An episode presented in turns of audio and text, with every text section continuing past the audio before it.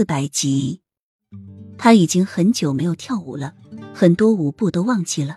但是突然听到这么优美的音乐，还有这么美的场景，他一下心血来潮，自己开始创造些舞步，把现代的和古代的合在一起。一身白衣的他在萤火虫下舞着唯美的舞姿，顿时让莫尘觉得洛英是一个刚刚下凡的仙女，而他则是幸运的可以观赏到仙女跳舞的一个普通凡人。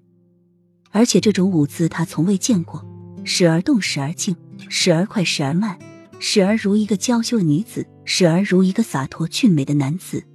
除了六年前在王妃评选看到雨涵跳的那支丝带舞让他惊艳过之外，洛英的这唯美的舞姿也彻底让他今生难忘。颤音阁内，齐盛瑞正陪着皇后欣赏着歌舞，小西子突然凑过来，小声的说：“皇上，颤音阁后面的抄手游廊有人在那跳舞。”齐盛瑞放下酒杯，眼光继续看着前面的舞蹈，毫不在意的说：“是哪个宫的妃子想要吸引朕的注意？查到之后，直接打进冷宫。朕最讨厌那些工于心计的女人了。”小戏子有些为难：“皇上，好像是樱花夫人，她和萤火虫一起翩翩起舞，那舞蹈很是别致。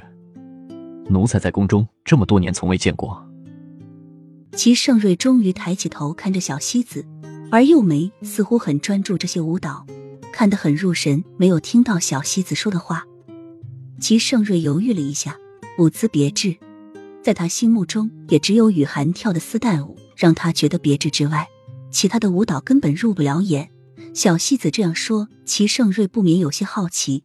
在小西子的带领下，齐盛瑞站在墙头，果然看见一个穿着纤尘不染的白衣。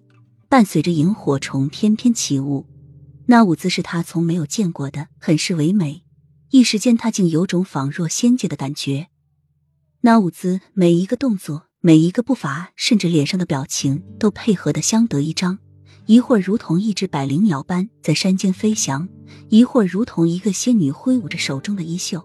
那一颦一笑、一举一动，都让齐盛瑞看得如痴如醉。